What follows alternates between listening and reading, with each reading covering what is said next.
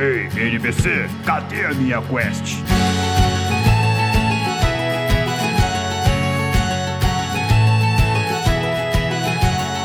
Saudações aventureiros! Sejam muito bem-vindos ao NPC Genérico, podcast onde você escuta sobre cultura geek e de quebra recebe XP por dissecar seres extraterrestres. Eu sou o Mario. It's me, Mario! E eu sou o Raul.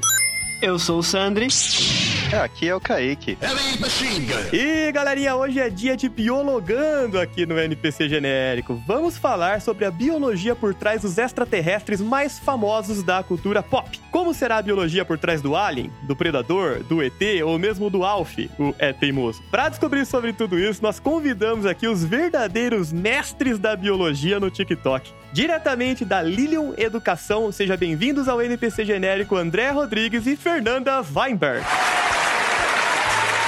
E aí, gente, tudo bom? Bom estar de volta aqui, dessa vez com a Lilium, dessa vez com a Fernanda, e é sempre um prazer. É, obrigada por ter chamado aí. Pra mim é a primeira vez que eu venho aqui, eu tô bem feliz. Mas espere um pouco, alienígena grotesco. Você sabia que pode ajudar o NPC genérico a crescer? Basta nos seguir em nossas redes sociais. O nosso Twitter, Instagram e TikTok estão linkados na descrição. Ou se preferir, você pode sugerir uma pauta. Só assim você termina a quest e recebe XP. Ou quem sabe até um item raro. Agora bora pro SAA. Bora lá!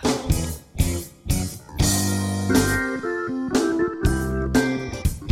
E galera, chegou a hora do nosso SAA, o Serviço de Atendimento ao Aventureiro. E no SAA de hoje nós vamos ler as respostas dos aventureiros que responderam a perguntinha da semana que foi feita lá no nosso Instagram. Inclusive, já fica a dica aí pra você que não segue a gente ainda no Instagram, não segue a gente no Twitter, siga a gente por lá porque a gente tá sempre fazendo interações deste tipo e assim você pode participar do nosso SAA também. A perguntinha da semana foi: qual jogo ou franquia era bom, mas foi esquecido? Vamos às nossas respostas.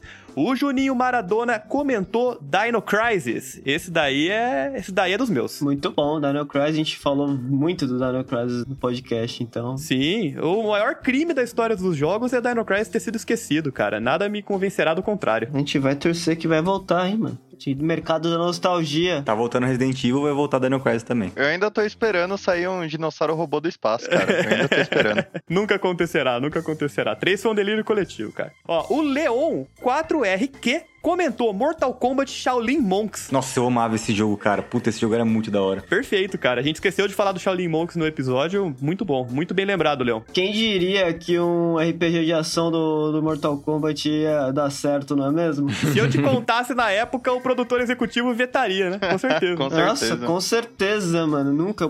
Essa porra vai, vai miar, essa porra vai flopar. Pior que não, e a gente sente falta. O perfil aqui, Livro Indomáveis, ele comentou Legacy of Kain. Quem? Desculpa. Eu acho que eu falei errado, é Legacy of Cain. Eu falava quem também. Até hoje eu falo, na verdade, vou admitir. Sim, bom, Legacy of Kain era muito bom, cara. Era muito bom. Era. Outro crime, ter sido esquecido. O Jordi o Underline R comentou Skull Monkey e Odd World. Vocês já jogaram algum desses dois? Esse eu não conheço, perdão. Momento de dicas de Raul, ninguém conhece. Esse eu acho que vai ficar, vai ficar faltando, Jordi, mas conta pra gente aí no Instagram por que, que esses jogos são pérolas que foram esquecidas. O G Sabadini, lá do Refúgio das Colinas, tá sempre participando aqui com a gente, comentou Castle Illusions, falou do Legacy of Kain também e Drakengard. Desses aí, confesso que eu só conheço o Legacy of Kain. É, eu só conheço o Legacy of Kain também. Cara, é engraçado como tem muito jogo. É que assim, tanto o PlayStation 1 quanto o PlayStation 2 foram épocas muito acessíveis pra jogo, né? Lógico, 15 mídia por 10, mano. Porra! Sim, e tem muito jogo bom que era produzido naquela época que não atingiu todo mundo. Então é legal ver que cada pessoa tem, tipo, jogos muito específicos, assim, que marcaram. Jogos bons, sabe? E eu não sei também o quanto é relativo em relação à, à época também, e se era mais. Eu estou fazendo aspas com a minha mão nesse momento. que era mais fácil desenvolver jogo. O custo era menor. Hoje em dia é milhões pra fazer um jogo. Essa conversa de jogos, assim, eu sei que é a pauta do, do episódio passado, mas, mano, me lembrou muito um jogo de Play 1 que era Tomba. É, tu, Mano, era muito bom aquele jogo. Era bom um mesmo. RPGzinho 2D muito divertido. Tinha uma história bem legal, o protagonista era legal. Saudade de Tomba. Os porcos roubaram alguma coisa sua e Roubaram. e você era um menino do mato. Sim. E é isso que eu lembro, mas era bom. Era isso a premissa, era bem legal. O Vinicius.vap comentou Chrono Trigger. Pô, o Chrono Trigger é famoso pra caralho, todo mundo lembra dessa porra. Praticamente o pai do RPG japonês de turno, cara. Uhum. Super Nintendo, excelente, excelente. Nossa, não, pensei num jogo do Play 1 ele vinha junto com a arminha. Time Crisis. Puta, era Time Crisis. Era da mesma turma do Siphon Filter também, que vinha com a arminha. Nossa, esse jogo era Isso. muito da hora. Tinha em fliperama, velho. Nossa, esse jogo era foda. Chrono Trigger, sensacional lembrança aqui, Vinícius. Muito bom, cara. O AE Matiello comentou vários aqui: Galerians, Parasite Eve, Xenogears, Vagrant Story, Breath of Fire, tem a rodo. Hahaha. Concordo, tem vários. Mano, o Parasite Eve era aquele que era meio que dentro de um prédio, tinha um tempo pra você terminar o jogo. Eu acho que é. Eu não sei se era esse jogo ou algum outro, mas que, tipo, você tinha 48 horas reais, assim, pra terminar o jogo. E daí no modo hard era 24. O Parasite Eve, ele tinha um estilo meio estratégico também. Ele era survival horror, mas ele tinha um sistema de combate diferenciado, né? Se eu não tô enganado. Eu não tenho a mínima ideia. Esse aqui o Sandri vai concordar. O Renan, o underline KZD, comentou Overwatch como pérola esquecida. Ah, quem esqueceu foi a própria Blizzard. Inclusive, um abraço aí pro Renan, aluninho. Valeu, Renan. Ele também comentou Bully. Bully não é legal, mas o jogo era, era bacana. O ponto do bully é que ele não foi esquecido, ele foi censurado, é diferente. né? É, nunca é mais, verdade. gente, nunca mais. Eu Acho que o Bully não volta pros dias de hoje, não, mas ele era um jogo bem, bem legalzinho. Eu jogaria um Bully 2? Jogaria. O Eduardo Shine, que tá sempre comentando, inclusive o Eduardo Shine mandou um baita de um feedback pra gente do episódio passado sobre a nossa opinião sobre Pokémon ali. Muito obrigado por participar, Eduardo. Ele comentou aqui, ó, Earthbound barra Mother. Earthbound, mano, é uma franquia famosíssima da Nintendo, tanto que tem nos Smash. E vai voltar esse ano aí, pelo que entendi, vai- a Nintendo vai lançar um jogo novo pra Switch do Earthbound. Então não será mais uma pérola esquecida, É. será uma pérola que será lembrada. O Undertale, né, ele é bem baseado no Earthbound, não é? Sim, sim, Undertale é baseado no... Undertale é um jogo genial. É mesmo. o Marcelo Delgado comentou Star Fox. Nossa, muito bom. A Nintendo colocou o Star Fox na geladeira, tirando as participações dos personagens nos Smash Bros. Não tem jogo novo do Star Fox, tem, Sander? Ah, então, é mais um desses daí que provavelmente vai sair no futuro próximo. A Nintendo tá lançando, tirando as franquias, as maiores, ela tá voltando com umas franquias mais de geladeira da vida aí, igual o Earthbound, até o Metroid, que voltou aí esses tempos que eles lançam pouco o jogo do Detroit. É um por console, normalmente, que eles lançam. E acho que Star Fox vai voltar. Legal. Mano, imagina que da hora um Star Fox que você controla, tipo, com os Joy-Con, tá ligado? A navezinha. Ia ser, ia ser legal. Pra dar o barrel roll, faria como? A Nintendo, mano, acho que atualmente o Switch é o console com mais jogo sendo lançado, cara. É verdade. Exclusivo. É, que tudo que sai da Nintendo é exclusivo, né? Tem esse ponto. Mas, tipo, até em relação em quantidade de jogo sendo lançado AAA também, ela tá ganhando da Sony. É, a Nintendo tá, a Nintendo tá mandando bem. Cara, tem uma coisa que o Switch tem que ninguém mais tem. E não é Pokémon, não é Mario e não é Zelda. O que que é? Eu tô com medo. É poder jogar Dark Souls cagando. É a melhor coisa que já foi feita. Caralho, Kaique. Eu fiquei com medo de perguntar, eu falei, eu não vou perguntar. Você tá na merda de vários jeitos, não é mesmo? O Renato Underline Caliani comentou: Kirby, Golden Axe, Tenchu e mais um de samurai que eu nunca lembro o nome. Renato, cara, Muito bom. eu tô me contorcendo por dentro por ter esquecido de falar de Tenchu até agora, cara. Puta merda, Tenchu era muito bom. Golden Axe era aqueles beat'em up, não era? Era muito bom também. Sim, e é difícil pra caralho, Era plataforma, né? né? Só que era bem complicado. Eu acho que Kirby não é esquecido, porque Kirby, mano, vai estar lançando o segundo ou terceiro jogo pra, pra Switch já, mano. Por sinal, tem um deles, é muito divertido, eu amo Kirby. Eu queria tatuar o Kirby. É, não passa vontade não, é. Ô, Sandro, você já é meio rosa, faz o só contorno. o Henrique Lima 18 também comentou Chrono Trigger, que a gente já comentou, maravilhoso de Super Nintendo. O autor JV Teixeira, do Magela Cast, comentou Gato Félix de Nintendinho. Nossa, eu lembro disso! Esse jogo era muito foda, velho. Nossa, mano, ele bateu lá no fundo da, da nostalgia. Esse foi longe na nostalgia, foi pesado. O Vinícius.vap comentou dois: Pulseman e Ristar. Eu não conheço. Ele foi mais longe ainda. Foi, foi, cara. Desculpa, Vinícius, a gente vai ficar faltando aqui, porque isso aí é- são pérolas demais até pra gente, O cara. nome me lembrou o Pepsi Man, do Play 1. É, o Pepsi, né? Eu pensei, foi a primeira coisa que eu pensei também. Meu Deus, isso existiu também, né? Era bom demais Pepsi Man, cara. A Pepsi tentou de todos os jeitos vender mais que a Coca-Cola, não é mesmo? Tentou. Mas não tem nenhum Coca-Cola Ah. Man aí. Nunca vi joguinho dos ursos polares. Coca-Cola não precisa, mas Pepsi, vem pra cá também, patrocine a gente. Venha. Qualquer um patrocina a gente, já tô feliz, pô. Dolinho, por favor. E Tubaína. Por favor, Guaraná Jesus. É, Falando de, de jogo de famoso, assim, que é esquecido, a gente não pode deixar de falar do jogo de delivery do Gugu. Nossa. Meu Deus. Eu acho que tá bom por hoje, galera. Bora pra pauta. Bora. Pel, pel, pel, pum, pel. NPC genérico.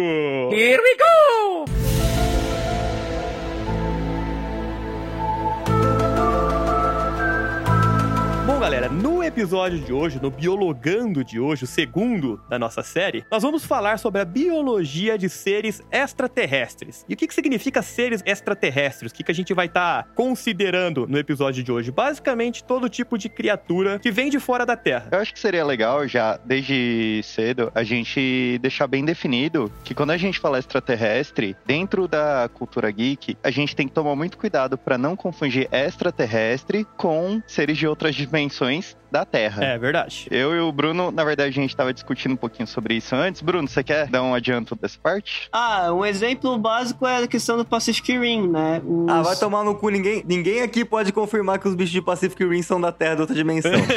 o Raul ficou ofendido.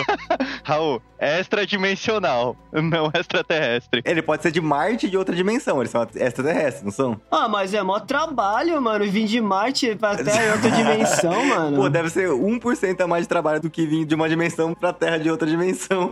Não, não. Outra dimensão. Mas para fins práticos de categorização, vamos separar o que, que vem de outra dimensão não conta como extraterrestre, pode ser? Fica mais fácil. Tá bom, tudo bem, tudo bem. É. Monstros espaciais não humanos. Então, se eu tiver um filho fora do planeta, ele não conta como extraterrestre. Você não é humano, Kaique? Não, mas se ele nascer fora do planeta, ele é um extraterrestre. Pela definição de extraterrestre, alguém que nasce fora da Terra é um extraterrestre. Aí, tá vendo? Eu posso ter um filho extraterrestre, chupa. é verdade, a Fernanda tá certa. Kaique, você muda seu sobrenome pra Tromundo e chama ele de Joe. E ele será Joe Tromundo. Meu Deus, o cara mandou essa, mano.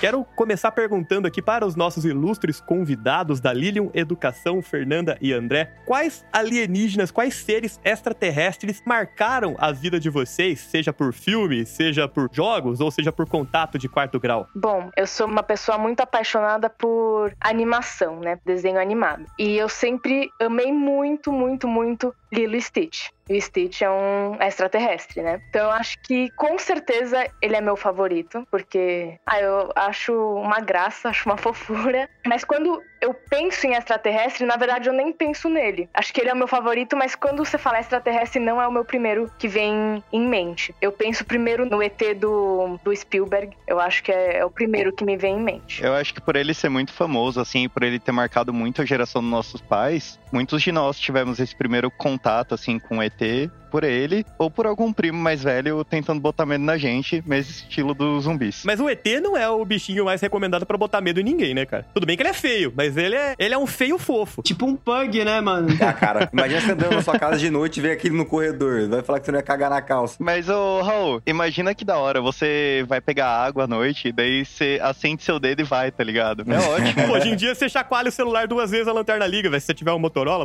dedinho brilhante, porra. Né? E você, André, qual foi o alien que marcou a sua vida? Assim, se eu fosse falar, que nem a Fernanda disse, de qual eu lembro quando falam em ET, pra mim ou seria o ET mesmo, né, do Spielberg, ou o Alien. Obrigado, André. Muito obrigado. Alien é maior que Predador, só queria falar isso aqui, tá bom? Eu cu, mas tudo bem. Raul, você já deu dois fora hoje. O terceiro é fora. Ô, Mara, é tipo aqueles caras que você acha foda e fala assim: ah, eu, eu sou foda, eu sou mais foda que um urso. Aí o cara dá um tiro no urso, entendeu? Você é foda, você mata o urso na porrada, entendeu? Você Ah, não dá um velho. tiro no urso. Eu concordo. E o predador tenta matar o alien no tiro, não na porrada. Então, alien maior que predador. Isso cabe uma discussão, que eu não vou iniciar agora, porque senão ela vai muito longe, cara. Só uma curiosidade, eu e o Raul já fomos mandados pra fora durante uma aula de matemática, porque passou Alien vs Predador na tela quente e a gente não conseguiu calar a boca no meio da aula, porque a gente ficava discutindo quem era melhor. Nossa, eu não lembrava disso. Foi o Emerson, o Emerson botou a gente pra fora porque a gente não calava a boca, velho, na aula dele. Pede desculpa pro Emerson agora. Obrigado, Emerson. Ah, ele só devia ter colocado o Raul, né? Porque o Raul tá errado, mas continua. Cara, no meu caso, o ser extraterrestre que me me marcou, de fato, foi o Predador. Eu lembro de eu ter assistido o primeiro filme que ele luta contra o Arnold Schwarzenegger. O filme ainda é foda pra caramba até hoje. E é tudo a chopa. Get to the chopper. Se sangra, pode morrer. Muito bom, cara. Esse Puta filme é, é foda, cara. É o, é o ápice do filme de Brucutu misturado com survival e seres alienígenas. É uma mistura perfeita. O meu, assim, que mais marcou. Assim, não que mais marcou, porque vocês falaram os clássicos, assim, mas um dos que me marcou bastante foi o Invasorzinho. Meu, aquele desenho era incrível. Esse bicho era bizarro, mano. Não era pra criança, Kaique. Você sabe que não era pra criança. Era muito esquisito pra ser pra criança. Nenhum desenho da nossa época era pra criança. Por isso que a gente é perturbado. Vai falar que o Frikazoid era pra criança, mano. Frikazoid era Mas, sinistro. mano, um episódio que me marcou muito foi um que fizeram um raio-x dele, ele não tinha órgãos. E daí o maluco falou: Não, eu vou, te, eu vou te levar pros cientistas porque você não tem órgão. E daí ele começa a roubar órgão dos outros alunos e colocar tipo, uns bagulho aleatório no lugar. Aí ele vira e fala: Agora eu tenho mais órgão que você, eu tenho seis estômagos, dez pulmões, não sei. o quê." Mano, é muito louco, cara. No meu caso, o ET que mais me marcou na infância, na infância, também foi o Alien, cara. Não é nem o primeiro Alien lá, o, o oitavo passageiro, porque não é da nossa época, né? Mas teve o filme Alien vs Predador, e, mano, eu olhar aquele bicho que tem uma boca na língua, o sangue ácido, e aquela cena, velho, aquela cena que tá o, o Alien contra o Predador, assim, eles estão mó quebra-pau do caralho. Aí o predador prende ele na rede e a rede começa a fechar. Você fala assim, nossa, que bosta, né? Que bosta não, né? Você quer que os dois morram, na verdade. Você fala, puta. É que eu sempre gostei mais do Alien. Aí você tá pensando, nossa, o Alien vai morrer, coitado. Aí ele começa a cortar o exoesqueleto dele e aí o sangue dele é ácido, né, velho? Aí estoura a, a rede, ele cai em cima do predador e mete a linguinha na testa dele, assim, dá um, um beijo de língua na testa do predador. E aí ele morre, cara. Aí eu falei, nossa, mano, Alien é muito foda, velho. Puta que Eu pariu. não lembro de falar assim se esse filme era realmente bom ou se a gente achava bom porque era pequeno, sabe? Não, é ruim. É muito ruim. É divertido. Eu acho que é o termo certo. Divertido. É divertido. É tipo o Fred versus Jason, sabe? É horrível, mas é divertido. Ah, tá. É, André e Fernando, vocês querem comentar mais alguma coisa de alienígenas que marcaram vocês? Não, a gente pode passar pra próxima pauta. Ah, de boa. Não precisa falar do meu alienígena, não, tá de Ô, boa. desculpa, Sandri, foi mal, cara. Eu esqueci de você, cara. Então, não foi um alienígena específico, foi um filme de alienígenas, chama Homens de Preto. Nossa, sim. Tem o baratão, né, cara? Eu achava esse filme sensacional. Eu assisti ele várias vezes quando eu era, tipo, menor. Porque normalmente tem sempre uma história meio, tipo, assustadora em relação a alienígenas. E eu, até hoje, sou muito cagão. Não gosto de filmes de terror. Então, eu gostava de assistir MIB porque era comédia. Então, me divertia demais com aquilo. E aqueles vermes são muito engraçados. Mano, É. tem três coisas que me vêm na mente quando fala de MIB: os vermes do café, Arminha. o Michael Jackson fazendo a, a participação especial lá dele e a Arminha, cara. A Arminha é demais. Eu lembro do carro turbo lá, do botãozinho do, do demônio lá que ele apertava e o carro saia voando. Tinha um Pug também, que era um alienígena, né, mano? É verdade, cara. Pra mim, o que marcou foi pensar que tinha um alienígena que entrava na pele das pessoas, velho. Que é o baratão. É muito esquisito isso, velho. Raul tinha uns aliens viciados em café, sabe? Foda-se o resto. É entendível, né? Se uns alienígenas chegassem na Terra, claro que eles iam ficar viciados na melhor droga que a humanidade já aprendeu a usar, que é o café. LOLzinho. Não, pera. Tô brincando. Tá brincando, sei. Não, eu gostava muito de MIB. Eu falei do, do Alien porque é o que me vem à mente, assim. Mas com certeza não é meu favorito. Uhum. E assim, o mais mesmo é Star Wars, né? Porque só tem ET naquela porra. É verdade, se for considerar Star Wars, todo mundo é ET. É, então. É, não tem terra lá, né? Basicamente, todo mundo é ET. Até os humanos são ET. Qual que é o nome do planeta que tem seres humanos? O dos Skywalker é Tatooine. Então eles são extras tatuitianos. Meu É. Deus. Coruscant é o do episódio 1, 2 e 3, que é onde tá a República. Extra corussanianos. É outra galáxia, velho. Extra galaxianos. É, é uma galáxia distante. Muito, muito, muito distante. Há muito, muito tempo atrás.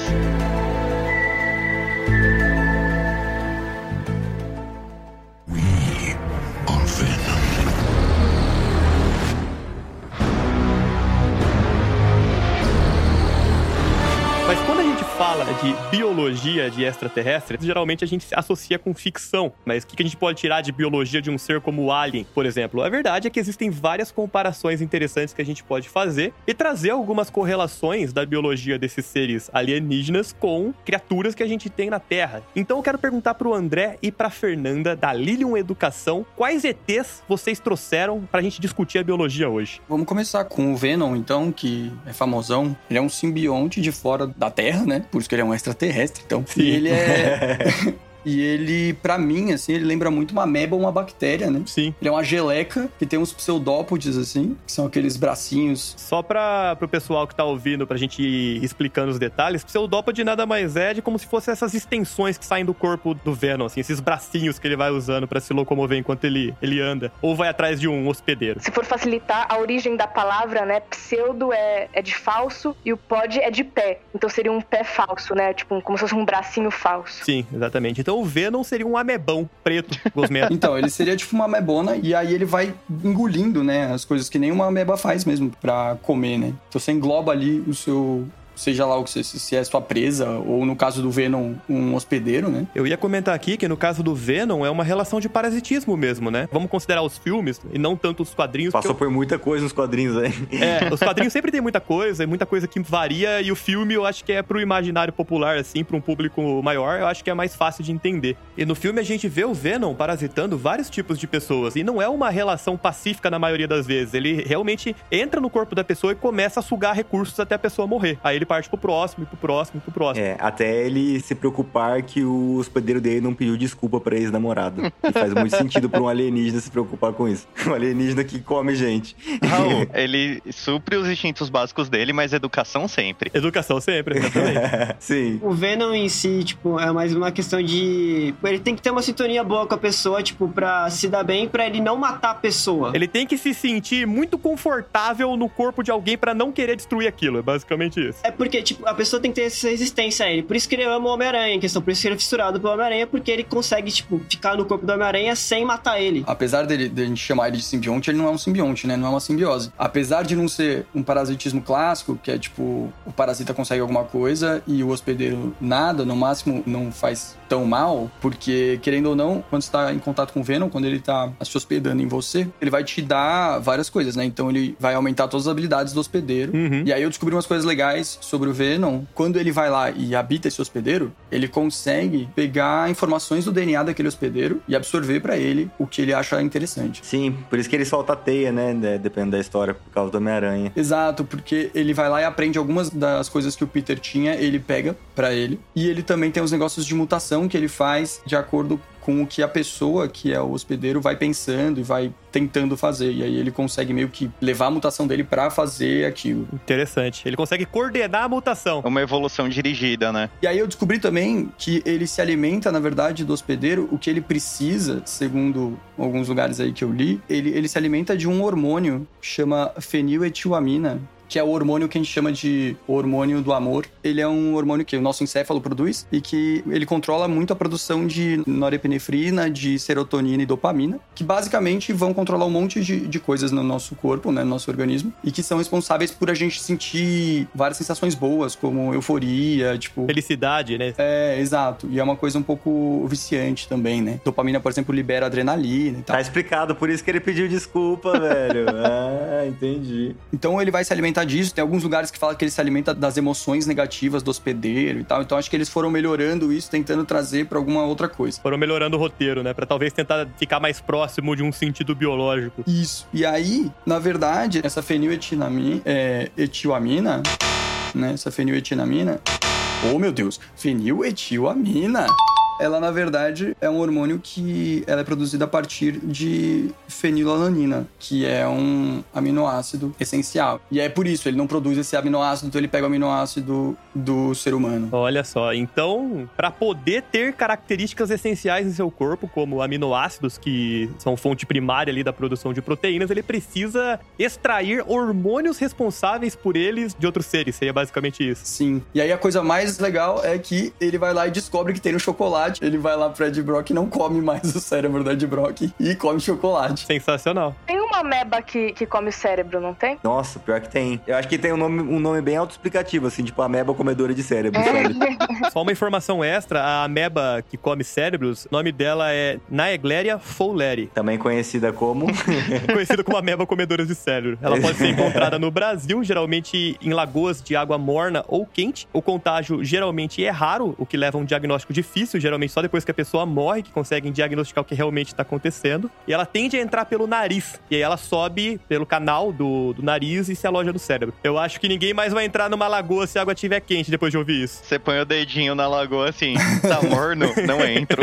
Mas aí eu descobri também que eles têm, ele tem umas outras coisas, né? Tipo, fatores de cura, essas coisas, mas, bom, não é importante. O importante é que ele. Veneno, né? Eles conseguem inocular veneno pelos dentes. O que os tornaria peçonhentos, né? Olha só, faz sentido, já que o nome dele é Venom, né? Tinha que ter alguma coisa de veneno. Exatamente. E aí, tem uma outra coisa que é, que é muito doido deles, é que eles podem virar uma amálgama com outros simbiontes, né? O que também tem paralelo com a ameba que a gente tem. Que são aquelas amebas que elas formam meio que colônias. Não é exatamente colônia o nome. Mas ela é quase multicelular, mas não é. Porque tem conversa entre as células das amebas, mas elas ainda são separadas. André, você que tá falando do Venom, posso fazer uma pergunta em relação a isso? Faça, se eu souber responder. Você viu alguma coisa em relação à reprodução dele? Então, fala que ele se reproduz, só que ele consegue fazer, tipo, Assexuadamente. É, assexuadamente, mas é um por vez. Então, a, a gente não achou nada, tipo, super específico, assim. Mas, assim, se é um por vez e tal, a gente imagina que seja alguma coisa do tipo bipartição, né? O brotamento, talvez. Pra mim isso não faz o menor sentido, velho. Porque, beleza, é assexuado. Mano, o Carnificina deveria ser tipo um clone dele, né? Porque não tem com quem misturar o DNA. E aí o bicho é rosa, mó diferente. Aí ele falou que o, o simbionte específico ele pega os DNA, coisa genética, hormônio da pessoa que ele tá parasitando. Isso. Então, por isso ele pode ter essas diferenças específicas. Mas ele já não nasce vermelho, o Carnificina, antes dele entrar em, em alguém? Então, alguns simbiontes do universo do Venom também não são puros, né? Muitos simbiontes foram mutacionados por seres humanos, foram controlados pra ter características específicas, sabe? É, na hora que eles pegam o Venom e usam pra criar um outro simbionte, mas aí eles podem fazer alguns melhoramentos, né? Algumas modificações genéticas ali no meio. Sim. Mas eles são altamente mutáveis, né? E eles pegam DNA do hospedeiro e tal. Então, pra eles se modificarem, ficarem muito diferentes do, do Venom, é tranquilo. Cara, você falou da reprodução assexuada, só pra esclarecer, é a reprodução na qual simplesmente se reproduz sem sexo. E tem um episódio genial do Bob Esponja que mostra que esponjas se reproduzem por brotamento. Que é sensacional. E ele fala pro Lula Molusco: Ei, Lula Molusco, você consegue se reproduzir por brotamento? Aí começa a sair vários Bob Esponjas dele, assim, sabe? E esponjas realmente fazem isso. Eu só tô puxando esse gancho pra pensar que talvez o Venom pudesse se reproduzir assim. Tipo, vários pedacinhos de Venom formam outros Venoms. E assim, se a gente for levar em consideração a biologia da coisa e a gente realmente afirmar que o Venom é uma ameba, a ameba só se reproduzem assexuadamente, né? Sim. Provavelmente a reprodução seria assexuada mesmo. Às vezes uma ameba espacial pode ser produzida de outra forma, né? É, considerando que é uma ameba espacial. uma das características biológicas mais interessantes e precisas realmente da biologia do Venom é que o Venom, ele é fraco contra fogo, né? Um dos pontos fracos dele. Realmente, se você tacar fogo numa ameba, ela vai morrer. Isso faz muito sentido. Acho que quase qualquer animal que você puser no fogo, né? Quase qualquer animal tem fraqueza contra fogo. Eu achei legal, assim. Eu acho que tem bastante coisa que dá pra você relacionar legal ele com uma ameba, assim. É, claramente ele seria, comparando, seria uma ameba, né? Com os seres vivos da, da Terra. Definido, o Venom é um amebão com segundas intenções. Sim, um amebão com um alto poder de, de mutação.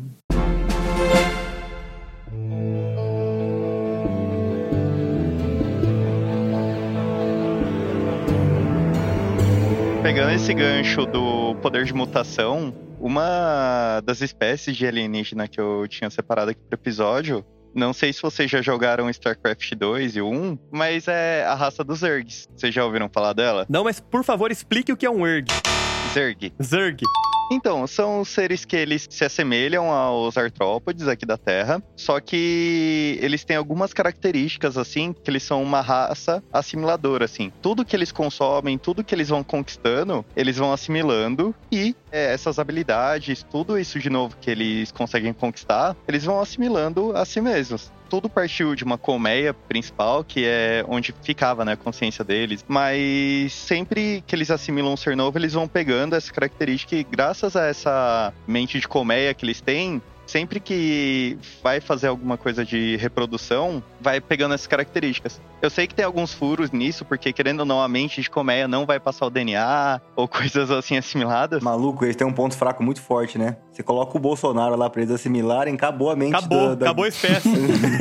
Essa que é a fita deles. Que quando eles estão no estágio do ovo, né? Meio que existe uma competição interna entre as células que têm esse gene do Zerg primal com as células que têm esse DNA novo assimilado. E, tipo, o Zerg que nasce, ele é derivado desse amontoado de célula que ganha a guerra entre a outra, sabe? Muito louco. Seria uma batalha de células anterior, então. É tipo, se a gente pensar que não, não fecundou ainda, seria tipo as células lutando pra ver qual vai ser a, a vencedora e aí formar um zigoto? Ou seria não, foda-se, é só várias células e aí sobram a quantidade certa? Não, não, não. É lutando pra formar o zigoto. É tipo as células que conseguem resistir mais aos ataques da outra. Seria mais ou menos como se fosse aquela fita das plantas que fazem hormônios e lançam alguns sinais químicos na Terra pra impedir o crescimento das outras ao redor. E daí meio que, tipo, elas vão soltando esse- esses sinais químicos e aqui, tipo, o grupo que conseguir matar o outro é o grupo que se desenvolve e vai formar esse zigoto que vai vir mais evoluído, entre aspas. Tem umas metáforas interessantes que você colocou aí que dá pra gente fazer umas analogias com algumas situações pela qual a Terra já passou.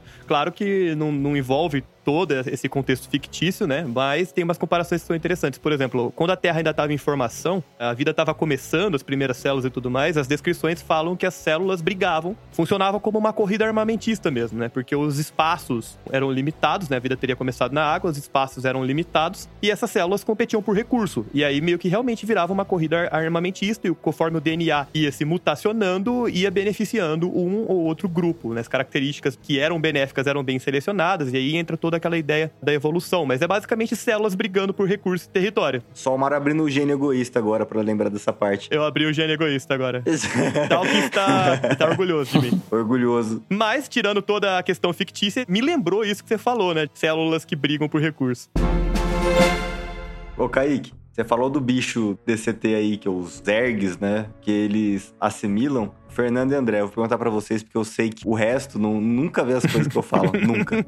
Try me, bitch. Mas esse daí eu acho que vocês não vão assistir também, porque é um filme de 82. Eu sei que você não assistiu, Mário, que é o, o Enigma de Outro Mundo. É, Raul, você tem um ponto, eu não assisti, desculpa. Então, é um clássico, um classicíssimo filme de terror. E o ET dele, ele também assimila as vítimas. Só que é uma parada totalmente oposta do que o Kaique falou. Porque é o seguinte. Ele assume a forma do hospedeiro. No que, que ele encosta? Então vamos supor. Eu sou o ET, na verdade. Eu pareço o Raul, mas eu sou o ET. E aí eu encosto no Mario. Aos poucos, as células do Mario vão sendo assimiladas pelo ET, né? Pelo, pelo organismo extraterrestre. E ele vai virando também um ET.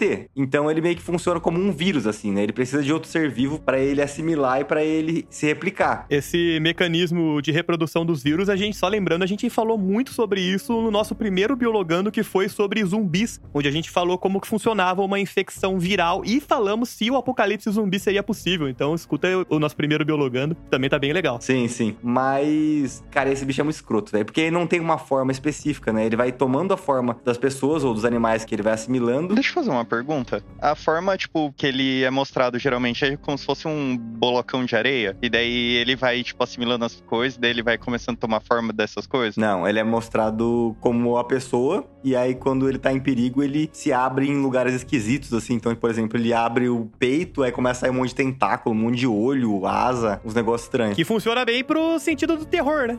É, com certeza. Pensando em um animal, eu acho que ele lembraria um povo, né? Porque o povo, ele, dependendo da situação que ele tá, ele consegue mudar a textura do corpo dele, é, aumentar o tamanho, né? Parecendo outra coisa. Mas é- não é nem perto desse bicho, né? Porque esse bicho, ele faz qualquer coisa de escrota que você pode imaginar, ele consegue fazer. E é muito louco também porque ele se reproduz, pode se reproduzir por fissão, né? Então, se você arranca a cabeça da pessoa que é ET, a cabeça pode sair andando, assim, como pata de aranha, sabe? Sair voando, sair se arrastando com um tentáculo. E o corpo também. Então, é um bicho meio difícil de matar, sabe? É meio que só com fogo mesmo. Fogo sempre resolve, cara. Como já diria o Hans, get the Flammenwergen. Sempre resolve. Hans gets the Flammenwerfer. Aí a última coisa que esse ET tem de da hora, que é muito filha da putice, considerando onde se passa esse filme, né? Que se passa no Ártico, ele sobrevive à criogenia, né? De forma natural. Então, basicamente, assim, ah, estão suspeitando que eu sou um ET. Eu tô aqui no Ártico. Eu destruo o gerador, todo mundo vai morrer congelado e eu fico aqui na criogenia. Então, a próxima vez que alguém passar aqui e reativar os negócios, eu volto à vida e começo a infectar as pessoas de novo, tá ligado? Cara, tem muito vírus que tem uma resistência absurda também a frio, né? Cara, não só vírus, mano, sapo madeira. Eu não É sabia. que- ramadeira, ramadeira. Que ele congela e volta. Uhum. A rã madeira pode sobreviver mesmo sendo quase completamente congelado durante o inverno, podendo praticamente ressuscitar quando chega a primavera.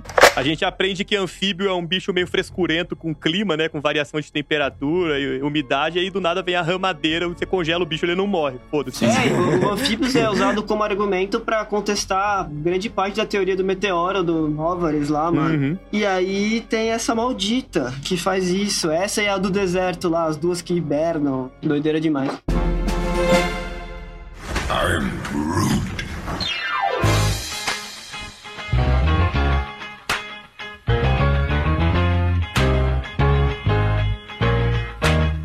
próximo que a gente vai falar, então, é do Groot, né? Bom, se a gente pensar em Guardiões da Galáxia, o que mais tem ali é alienígena, mas o Groot é legal por quê? Porque ele é uma árvore que é animal também, então é muito doido. E aí, a gente ficou pensando como é que ele come, porque a gente descobriu que, por exemplo, se ele pode consumir algumas madeiras e tudo mais e conseguir ficar mais forte e tal. Uhum. Mas, ao mesmo tempo, quando ele é destruído e sobra um pedaço dele, você pode pegar aquele ramo e plantar que ele vai brotar. Então, significa que ele consegue se alimentar também por fotossíntese, muito provavelmente, porque eles só usam água e plantar o bicho. É verdade. O mecanismo de alimentação dele, pelo menos, teria o componente de uma planta comum, né? De fotossíntese. Sabe quem poderia parecer com isso? Aquelas lesmas marinhas que quando elas nascem elas comem algas e elas roubam os cloroplastos pra elas e elas passam a fazer fotossíntese. Sim, a diferença é que ele não precisa roubar, né? Ele já tem ali com ele. Uhum. Mas é basicamente isso. Ele, ele consegue comer, mas ele também consegue fazer fotossíntese. Tem uma pergunta sobre o Groot. Bate sol na nave? Ah, mas não precisa ser sol. Qualquer estrela que ilumina a nave. É verdade. Eu tenho outra pergunta do Groot. Ele se reproduz de forma sexuada também? Se sim, como que é a reprodução sexuada dele? Cara, deve ser bizonha. É estilo planta ou é estilo animal? Ah, a gente não viu nada pra esse lado, na verdade. É, mas assim, pensando que ele tem lá o grupo dele, que ele era um nobre lá da- do planeta dele e tal, é possível que tenha também. Sim, o lance do Groot, essa parte de reprodução, ele teria, assim, o ideal seria que ele tenha uma reprodução sexuada também, até pra você ter mais variabilidade genética, né? Isso Sim. serve pra que o DNA fique cada vez mais diverso e você não tenha indivíduos todos iguaizinhos, porque se for só de forma sexuada, imagina, um planeta inteiro seria clones de Groot, né? Porque ele poderia ficar se reproduzindo e populando. E aí, levando em consideração que ele é um tipo de planta humanoide, imagina se der uma praga, velho. Uma praga fudeu, a praga regaça o planeta inteiro. Pulgão tá com um pulgão no planeta lá, matou É, todo tá com mundo. um pulgão lá, você extingue os Groot, velho. Então, Sabe o que deve ser legal? Eles talvez precisem de polinizadores é. pra verdade. reprodução sexuada deles. Então as fêmeas de Groot devem brotar umas flores, assim, ou então vai ver eles são hermafroditas, algo igual algumas plantas. Não, mas macho também tem flor. Tem uma outra questão também que a gente não sabe responder, que é se o Groot teria sangue ou seiva correndo pelos vasos. Provavelmente seiva. Será? É, pela quantidade de casca, assim, e vamos supor que ele tem casca, pelo menos a aparência dele ele é como se fosse um tronco, né, visualmente falando. Então provavelmente ele seria uma angiosperma ou uma gimnosperma, mas de qualquer forma ele teria câmbio vascular, teria xilema e floema e provavelmente teria seiva, se a gente for tentar se aproximar da biologia nesse sentido. O xilema e floema são tecidos condutores responsáveis pelo transporte e distribuição de substâncias ao longo do vegetal. Você consegue ver a idade do Groot pelos anéis dele? Deve dar, arranca uma perna dele e olha. E ele é inteligente. É, O Groot lá fala que ele é muito inteligente, que ele manja muito de Não, não fala não, ele fala I am Groot, André. Não fala que ele é super inteligente. falam, tipo, a gente leu, a gente procurou, pesquisou e tal. E tem várias histórias que ele é inteligente, ele só. O que fala é que ele não consegue falar, que a, a linguagem deles é assim, por causa de limitações vocais da espécie, que, tipo, provavelmente porque eles são de madeira. Basicamente, ele é um Pokémon. Nesse sentido, Exato, é. ele é um Pokémon. Ele consegue escrever outras coisas ou ele só consegue escrever I am Groot também? Eu não sei, imagino que ele consiga escrever. Porque realmente, se as cordas vocais dele, pensando como uma corda vocal funciona e o ar precisa passar, vibrar a corda pra formar um som, eh, se as cordas vocais dele foram enrijecidas, realmente ele não vai conseguir produzir muita coisa, não. É que a gente acaba se limitando ao nosso conceito de inteligência, né? O que é mais parecido com a gente, Mas ele pode não falar e ser inteligente. Uhum. Então ele é uma planta com neurônio, provavelmente, deve ser legal. Mano, até aqui no nosso mundo tem cachorro que é muito mais inteligente que algumas pessoas. Concordo. Esse argumento é incontestável. Tem mais uma coisa que eu acho que é legal. Ele tem aquele ataque dele que é padrão, né? Que ele fica esticando os braços e ele faz aquele bando de. Chicotes. É, exato. Ele consegue enfiar embaixo da terra, levantar um monte de, de raiz ou de tronco, né? Então, significa que ele tem muita célula meristemática, né? Tipo, por exemplo, nas pontas dos dedos, em vários lugares assim, que ele consegue fazer mitose adoidada. Os meristemas são tecidos vegetais das raízes e dos caules cujas células se dividem continuamente. Será que o fruto do Groot é comestível? e será que se a gente comesse o fruto do Groot seria uma, uma, uma coisa meio mancada de se fazer? Ou será que ele ia ficar de boa com isso? Meu Deus. É, eu acho que comer fruto é uma coisa muito importante pra própria espécie, pra própria árvore, né? Então acho que não é mancada, não. É só não come a semente dele. Depende se você é um bom dispersor ou um mau dispersor, né? Aí tem que levar em consideração isso. Uhum. Mano, imagina o quanto deve ser difícil, porque pensa assim, ele não tá no planeta dele. O solo do planeta dele deve ser diferente do solo de 99% dos outros planetas. Então, de qualquer jeito, qualquer lugar você vá, você não vai conseguir fazer o fruto dele virar uma planta, tá ligado? Porque não vai ter solo para ele. Mas assim, se a gente for levar em consideração o conceito de química que a gente tem, a química que a gente conhece, pode ser diferente a composição química do solo, mas os elementos são os mesmos. Porque isso daí é uma questão de equilíbrio químico. Então, ah, beleza, o solo dele é muito ácido, eles pH 1, foda-se, sabe? Mas assim, os elementos que compõem não são diferentes. Ah, sim, mas às vezes a proporção é muito diferente, né? Da- E aí não dá, não dá barato. não dá para até falar. Em teoria, tipo, a planta só vai se preparar para se reproduzir se o ambiente está, tipo, em excelência pra ela, né? Sim. Pra a chance dele encontrar, tipo, fora do planeta dele, um lugar que ele consegue ter todas os- as variáveis perfeitas, mano, dentro do espaço como um todo, é, é zero. O Groot deve ser bem generalista, cara. Ele deve se reproduzir nas condições mais variadas possíveis. Ele não é um cara muito afetado por clima, não. É, espécie do cerrado, né? Então, a conclusão do Groot é que ele é uma planta do cerrado humanoide. Perfeita definição, cara. Meu Deus. Eu vou ser obrigado a falar do bicho mais foda de todos. Agora, vai ficar até chato depois, gente. Ele vai falar do predador? Não, o Predador eu vou falar depois. Ah, porque ele falou mais foda? É, você vai ver então. Ô, Sandri, seja imparcial, vê o que eu vou falar da biologia dele e vê que o Mário vai falar da biologia do predador e você decide, tá bom? Tá, o Mario ganhou.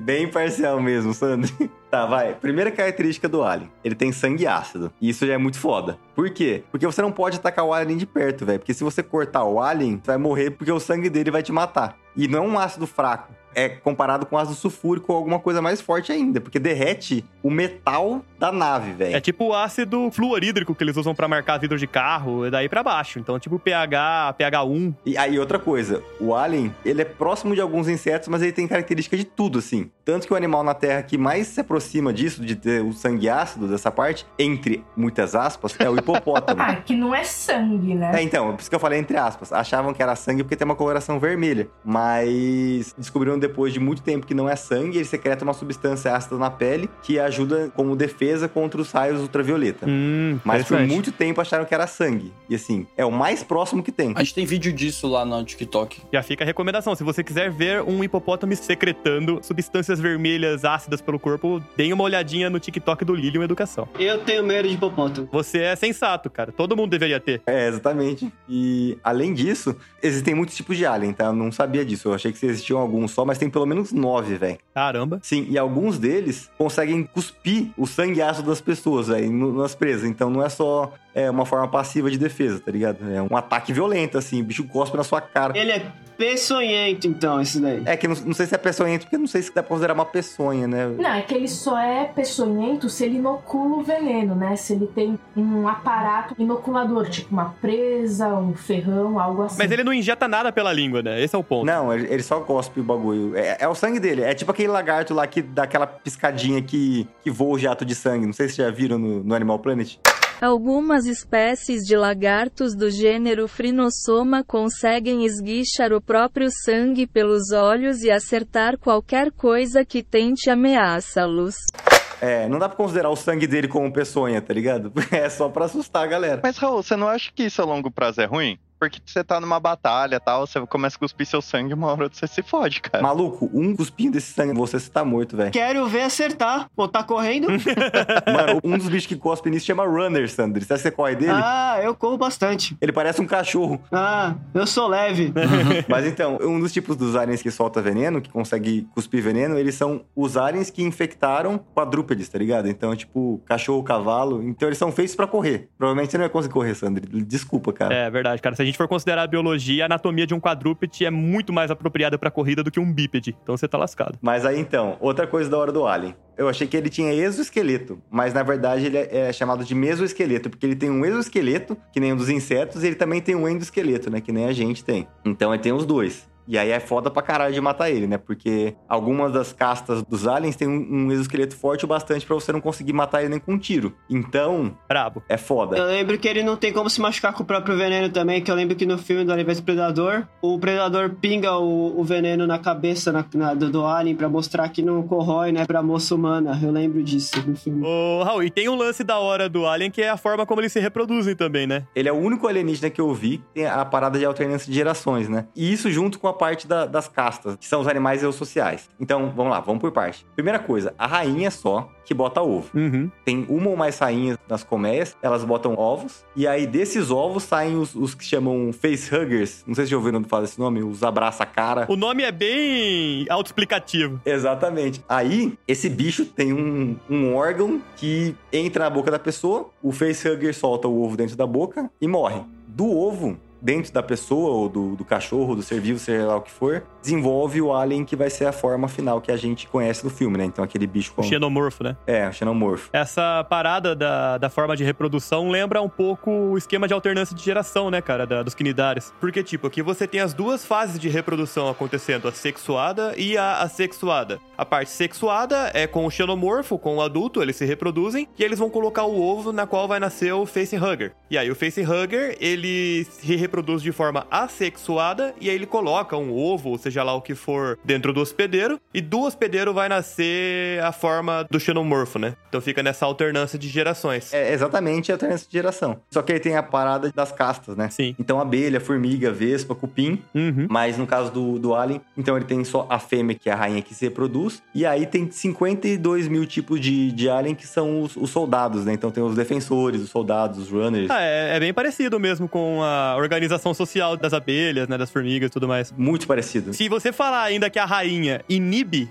hormonalmente a capacidade de se reproduzir das outras fêmeas da, da colmeia ou do grupo ali, aí fica mais parecido ainda. Então, cara, mas aí é que não tem, não é claro bastante. Não, não sabem se na verdade a rainha ela é hermafrodita, Ah, tá. ela libera tudo sozinha e já era, ou se ela é fecundada e ela realmente é fêmea. Não tá descrito, por nada que é canônico. Uma pergunta então, já que tipo eles são esses seres sociais, então qual é a meta final? Que nem tipo, as abelhas tem toda a questão de pegar alimento e tal, mas tipo, quando a gente vê os aliens nas diferentes mídias, basicamente o que a gente vê é eles matando as pessoas e fazendo nada com o corpo, deixando o corpo lá. De acordo com a história do Alien, eles imobilizam as pessoas, levam pra colmeia, e aí eles colocam os facehuggers e a pessoa fica lá pra gerar o Alien, entendeu? Então aí ela morre. Eles não precisam se alimentar das pessoas. Não explica muito bem, mas eles, eles têm meio que uma energia infinita por causa do sangue deles, entendeu? Então eles não precisam se alimentar. Eles precisam dos, dos outros seres só pra se reproduzir. É, não é toda característica que dá match perfeitamente com a biologia, né? É. Além disso, característica importante, como eu falei, a língua de boquinha, que é a mandíbula faríngea deles, que chama. Mandíbula de boquinha. Mano, é língua de boquinha, velho. Não tem o que falar. Você olha pra aqui e fala, mano, é uma língua de boquinha. A mente que pensou nisso, essa pessoa, ela realmente precisa de ajuda. Não, precisa de muita ajuda. Tem um verme, se não me engano, que ele tem a capacidade de. Como é que eu posso dizer? Externalizar. Tem uma estrutura que chama probóscide, que ele consegue. Que é como se fosse o trato digestivo mesmo. E ele consegue projetar isso pra fora da boca. Ah, não, não, não, Mário, Mário. Eu pensei em outra coisa. Eu pensei naquele parasita de peixe que ele come a língua do peixe e ele fica no lugar da língua, sabe? É o que mais parece. O parasita comedor de língua é um crustáceo da família Simolfoidae. Esse parasita destrói a língua do peixe e então se liga à base do que era antes a língua e, assim, se torna a nova língua do peixe. Aí eles têm uma lâmina ou um espinho no final da cauda, que lembra um escorpião com, a, com aguilhão, né? Então, tipo, outro, outro tipo de animal que ele mistura. Ele consegue sobreviver no vácuo em temperaturas extremas, que nem o tardígrado, outro bicho. Eles são cegos, só que eles se localizam por sons, que nem os morcegos. E eles também são capazes de detectar calor através de órgãos que eles têm que são termorreativos, que ficam na parte frontal do crânio, que nem os, os cascavéis e jararacas. Então, ele tem tudo, cara. Ou seja, diferente do Groot, que a gente consegue meio que definir, ah, o Groot é uma árvore do cerrado, o Venom é uma ameba. Dá pra perceber que o criador do Alien provavelmente estudou vários animais aí, foi pegando características muito insanas de cada um e montou esse bicho, tá ligado? É, ah, eu gosto desse bicho, ah, foda-se, bota a característica aí, ah, eu acho legal o bicho ver televisão de calor, foda-se, tá caindo no, no Alien também. Ele tudo. criou o bichão amálgama Supremo, da é. biologia. Exatamente.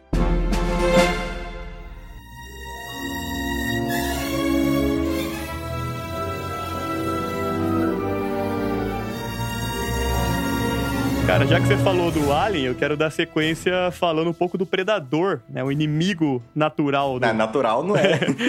Não, natural não é, mas a ficção força um pouco isso É. e a gente acaba discutindo e sendo expulso das aulas por causa disso, né? Totalmente relevante. Mas o, o Predador, que eu acho um pouco mais interessante que o Alien nesse sentido, eles são seres de uma raça chamada de Yautza. São seres de 2 metros, aproximadamente 2 metros de altura, chegam a pesar 140 quilos e podem viver por até mil anos. Ou seja, para viver mil anos, a gente já começa a pensar que talvez eles tenham que ter um metabolismo muito, muito, muito lento, né? Para envelhecer devagar, para ir se degenerando devagar também. As outras características biológicas ficam um pouco mais difícil, porque vem de tecnologia. Mas pela aparência dele, tem umas coisas interessantes. A primeira é que aqueles dreadlocks muito loucos que a gente vê nos filmes, segundo algumas HQs, não são dreadlocks. Na realidade, não é cabelo, são apêndices. Então, o predador é uma criatura com tentáculos que sai da parte de trás da cabeça. Se não me engano, tem uma HQ que ele usa esses, esses tentáculos pra estrangular as suas vítimas. Da hora. Então isso é interessante. Agora, de aparência, cara, o que poderia ter inspirado, eu não tinha ideia, mas o Raul me mostrou um peixe hoje. Eu nunca tinha visto na minha vida. Feio, hein, velho? Bicho O feio. nome em inglês dele é Sarcastic Fringe Head Fish. Não tem um nome em português, seria como peixe da cabeça de franja sarcástico. Tiririca. É, tiririca. É um peixinho bem pequeno, geralmente fica em regiões assim mais profundas, bem tônico, né? Fica no, no substrato. E ele é bem agressivo, bem territorialista, e quando ele se sente ameaçado, ele expande a boca dele, formando uma estrutura muito parecida com a do, do predador, quando ele abre a boca, né? Com aquelas membranas. Depois vocês procurem no Google que vocês vão ver, é bem parecido mesmo, é bem legal. Agora, algumas contrapartes biológicas do que o predador faz tem que vir do que a gente pode interpretar da tecnologia dele. O Raul comentou da visão de calor que o- os aliens têm naturalmente, os predadores fazem isso de forma tecnológica. E realmente lembra muito o sistema de percepção de calor de serpentes, que a gente vê na família Viperidae, como o Raul falou, né? As jararacas, as cascavéis. Nada mais são do que estruturas que ficam embaixo das narinas e elas são lotadas de neurônios, né? Células nervosas que são muito, mas muito sensíveis a calor. Inclusive podem detectar variações de tipo 0,0003 graus, assim. É um negócio muito absurdo. Inclusive, durante a noite, onde a visão já está prejudicada, as serpentes dessa família predam ratos e animais, outros animais pequenos de sangue quente. Quando esses animais conseguem fugir, elas conseguem detectar o calor que fica no solo das pegadas. Isso que o bicho corre rapidão, né? Fica tipo um, nem um segundo com o colchão. Não é, nem um segundo, mas é o suficiente pra pisar e deixar um rastro de calor por onde ele tá passando. Claro que isso esfria rapidamente, mas ela consegue ir tendo essa percepção. Fora que o olfato das serpentes também é muito, muito bem desenvolvido, né? Serve como um auxílio. Agora, o que a gente vê no filme do Predador provavelmente não aconteceria, cara. A gente vê o personagem do Arnold Schwarzenegger lá, o Butch, se cobrindo de lama pra tentar bugar o Predador, se esconder do Predador, mas provavelmente isso não adiantaria contra uma serpente. Pode ser que a tecnologia do Predador seja meio defasada e realmente é só uma camadinha de lama por cima seja o suficiente. Mas se ele estivesse lutando contra um ser que tem algo tão apurado quanto uma serpente, aí ele tava fudido, cara. Não era a lama que adiantava, não. Ele tava, ele tava lascado. Sem contar que o olho dele fica pra fora, né? Então, o olho não é frio que nem a lama. Exatamente. Então, de algum jeito ou de outro, ele estaria ferrado. Outra característica biológica interessante que dá pra gente falar é o sistema de camuflagem, né? Eu acho que o Raul já citou os povos que conseguem mudar a textura da pele, conseguem mudar a pigmentação da pele de forma muito rápida. Então ele chega num recife de coral, ele já se camufla perfeitamente. Você não consegue olhar para aquele recife de coral e falar que tem, por exemplo, um povo deitado numa pedra ali. A camuflagem do predador, quando ele anda no filme, dá pra ver os rastros dele, né? É. Então, pode ser que seja algo meio biológico de camuflagem mesmo. Ele vai mudando a pigmentação do corpo tecnologicamente enquanto ele vai andando para se camuflar. Mas conforme ele se mexe, vai, vai aparecendo. E tem uma questão interessante em relação ao sangue. No filme a gente vê que ele tem um sangue verde, fluorescente, só que em algumas informações que eu pesquisei, fala que o metal que tem no sangue para transporte de oxigênio é cobre. Só que o cobre, quando a gente compara na, na biologia, o cobre está presente no sangue, entre aspas, né? No sangue de artrópodes, insetos, aranhas. E em presença do oxigênio, ele, ele fica com um pigmento muito mais azulado. Então, se a gente for fazer um, um contraponto com biologia aqui, era pro sangue dele ser um pouquinho mais azul. Ô, Mário, um monte de, de, de extraterrestres e outros bichos que é citado em cultura pop que tem sangue verde, eles dão essa explicação do sangue ser verde por causa do cobre. Sim. O Predador não é o único, até o- os vulcanos, vulcanianos do Star Trek, que é o- a raça do Spock, também essa mesma explicação que eles dão pro sangue ser verde. Bom, eu acho que na vida real, os animais que têm cobre no sangue acabam tendo sangue mais azul do que verde, né? Sim. Por exemplo, os límulos, que têm um sangue bem, bem azul mesmo. Exatamente. Na presença do oxigênio, o cobre ele, ele dá esse aspecto azulado, né, pro sangue. Mas eu acho que o verde é um pouco mais Cinematográfico. cinematográfico. Aí eles usam essa explicação. E é basicamente essas características que eu queria falar do predador. Dá pra aprender um pouco de biologia com a tecnologia dos predadores. Também não tem aquele lance daquele tipo, a caça deles é pra melhorar eles geneticamente também, né? Que eles fazem isso. Pra pegar os melhores de cada espécie e melhorar o próprio gene. Cara, isso eu não vi. A única coisa que eu vi é que a sociedade deles é inteiramente pautada, a cultura deles é pautada em caça. Apesar de ser uma raça muito mais desenvolvida que a nossa em termos de tecnologia, socialmente falando, eles são bem troglodita mesmo, cara. É tudo na base da porrada. Assim, você nasce, você tem que aprender a lutar e você só é valoroso se você sabe caçar, senão não. Eles são os humanos, cara. Eles são os humanos de outro planeta. É isso aí. Ohana quer dizer família. Família quer dizer Nunca nunca, mais. mais. Abandonar. Bom, então eu trouxe aqui o Stitch, né? Que, como eu já disse antes, é meu alien favorito. E falando sobre a aparência dele, eu acho que ele lembra um pouco um koala, mas ele lembra bastante também um bulldog azul, né? Bulldog francês. Então, lembra um mamífero fofinho que a gente tem na Terra, só que ele consegue fazer uma coisa que é bem diferente, que é mudar a aparência dele para ficar mais terrestre. Então ele consegue retrair o segundo par de braços, as antenas, os espinhos que ele tem nas costas. E quando ele tá com mais cara de extraterrestre, ele tem tudo isso. É muito difícil de pensar em um animal que realmente faça isso, esconder um par de braços ou antenas. É, O realmente. único que eu consegui pensar é um pouquinho parecido foi o baiacu, que quando tá mais murchinho, os espinhos não aparecem tanto, né? Não aparece, E daí quando é. ele infla, eles ficam bem pra fora, bem aparentes. Isso que você falou, né? De mudar a aparência de acordo com a situação, a gente poderia citar alguns animais que mudam a aparência para parecer menos ou mais agressivos. Tem um lagarto também que tem uma membrana em volta do pescoço, que toda vez que ele quer parecer mais durão, mais agressivo, ele infla, né? Ele expande. Só que diferente desse exemplo do lagarto, ao invés dele querer parecer mais intimidador, ele consegue fazer o reverso para parecer mais fofo. O que, se a gente for considerar de uma raça chegando na Terra, faz muito sentido. Essa característica é muito bem-vinda, né? Sim, é que nos animais que a gente tem aqui é o oposto, né? Eles sempre querem parecer mais assustadores. Sim. Mas Uhum. é, nesse caso faz, faz sentido. E o Stitch é bem resistente, ele é a prova de choques, de bala, de fogo, que nem outros que a gente falou por aqui, né? E ele também é bem inteligente, ele tem um Sim. raciocínio muito, muito rápido. A visão dele também é muito boa, ele consegue enxergar no escuro, que nem alguns animais, como gato, coruja, jacaré. Uhum. Ele também consegue enxergar infravermelho, que nem algumas cobras, e também raio-x. Olha só. Raio-x é, é diferente, É, né? diferenciado. No caso da, da luz, é um sistema biológico até bem simples de entender. A, a luz, ela bate na retina, né? Que é a parte onde estão as células sensíveis à luz, que transmitem informação e tudo mais. É, em casos de animais que têm essa característica, ele tem uma membrana na frente do olho que permite com que essa luz bata na retina duas vezes, né? Então você interpreta muito mais sinal de luz e consegue enxergar em locais mais escuros. É basicamente isso. Aham. Ele também tem o, o olfato e a audição bem desenvolvidos, tipo um cachorrinho mesmo. Uhum. E algo que eu não lembrava é que ele consegue escalar construções, grudar em superfícies, que nem aranhas e lagartixas, por exemplo. É, nos animais da terra, isso tem a ver com as cerdas que eles têm nas mãos, nos dedos, é, com estruturas adesivas nas pontas. Então ele deve ter alguma coisa que, que permite que ele grude também, por mais que não dê pra gente enxergar. Da hora, não sabia disso também. Agora, ele parece bem apelão, né? Mas ele não sabe nadar, ele tem medo de água. Ah. Acho que a Lila até ajuda, só que ele tem um instinto de hidrofobia. Uhum. E ele tem um ouvido tão sensível que ele pode ficar surdo temporariamente quando tem um som muito alto, muito forte. Tipo o extraterrestre do lugar silencioso, né? Que eles chamam de anjos da morte. Ah, o principal ponto fraco é a arma deles, que é uma audição absurdamente aguçada, mas sons de alta frequência machucam eles pra caramba, assim. Então, é a forma de você derrotá-los, também é a forma pela qual eles usam pra caçar. A moral da história é: chegar um ET, você grita. Se não der certo, você taca fogo. É, Taca fogo.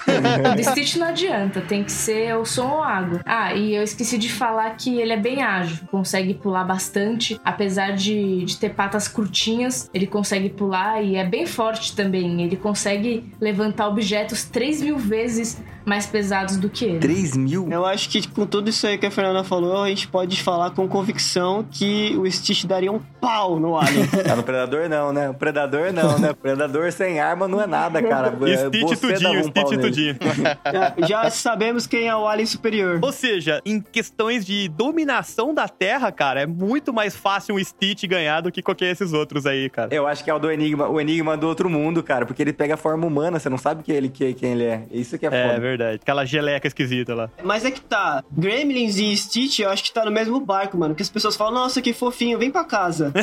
Aí depois, mano, quando vê, morreu. Como é que era o esquema do Gremlin mesmo? Você não, não podia alimentar? Não pode alimentar depois da meia-noite, que se cai água ele se reproduz. Mas qual que era a fita da alimentação? Eu- Eu só lembro da água, né? ele fica malvado se alimenta depois da meia-noite. É, Rapaz. só que aí, assim, Kaique, é só isso, é depois da meia-noite. 6 horas da manhã depois da meia-noite pra você? 9 horas da manhã depois da meia-noite pra você? quando que você pode alimentar? Essa é a questão. Você só pode alimentar no dia que você comprou até meia-noite. é, só isso. Cara, sabe quando você deixa qualquer animal sem comida, tipo um carnívoro por um tempo? Vai chegar uma hora que ele vai virar um monstro, cara. Ele vai atacar o que ele vê na frente dele, independente do que é, num reflexo de sobrevivência. O Gremlin é tipo isso daí ao contrário. Ele tá sempre calmo, você dá comida para ele, ele ativa instantaneamente o instinto assassino. um dos aliens que eu queria falar no episódio era justamente o Alf, o E Teimoso. Nossa, por favor, por favor. Sei 6h13. Falta só um minuto, gatinho.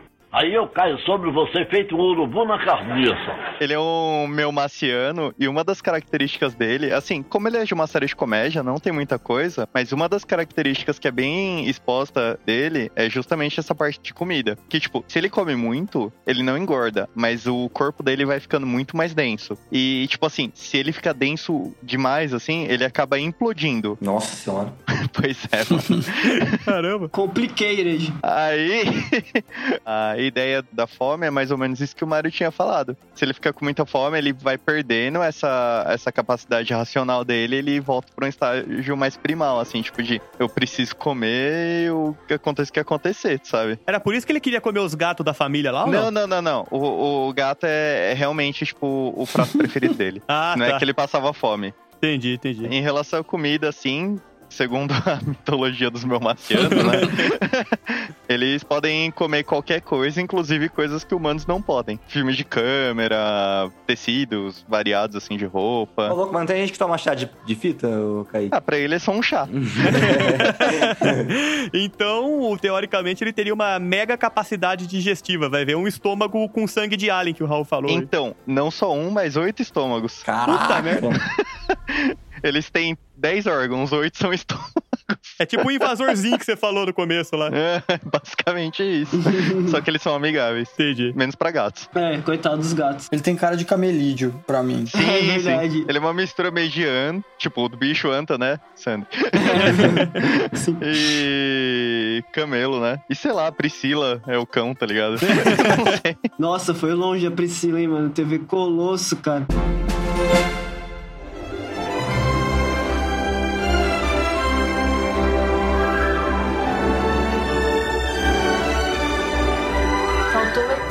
O clássico, nossa, verdade, a gente não podia encerrar o episódio sem falar dele. Eu acho que é um bom pra encerrar. Primeiro que ele tem um coração. A gente enxerga ele durante o filme. Na hora que ele tá quase morrendo, os médicos avaliam a pressão arterial dele, a acidez sanguínea. Uhum, Então dá pra deduzir que é um sistema que funciona de forma parecida com o nosso, né? uhum. Dá pra perceber durante o filme que ele tem uma pele meio úmida e quando ele vai ficando doente, vai ficando com a pele bem seca. Isso me fez pensar que talvez ele faça um pouco de respiração cutânea, similar aos anfíbios. Hum, verdade. Faz sentido. E faz os dois, né? Porque ele tem narina, não tem? Tem, ele tem narina, que nem anfíbio que também tem pulmão. O fato da pele ficar úmida ajuda na, na difusão do oxigênio, né? Isso, e tem uma coisa bem diferente, bem única, que a gente não falou em nenhum até agora, que é a bioluminescência. Ele tem a pontinha do dedo que brilha, e daí dá pra gente ficar imaginando o que acontece no caso dele. Pode ser semelhante aos vagalumes, neles acontece uma reação química, a luciferina reage com o gás oxigênio, é uma reação de oxidação da luciferina, né, que é uma substância, e que emite luz. Mas pode ser que ele viva em simbiose com algumas bactérias que façam isso. Que, se eu não me engano, é o caso de alguns peixes, né? Assim, peixes abissais. Exatamente. Então pode ser que o dedinho do ET seja parecido com a anteninha dos peixes lofiformes, né? Tipo do,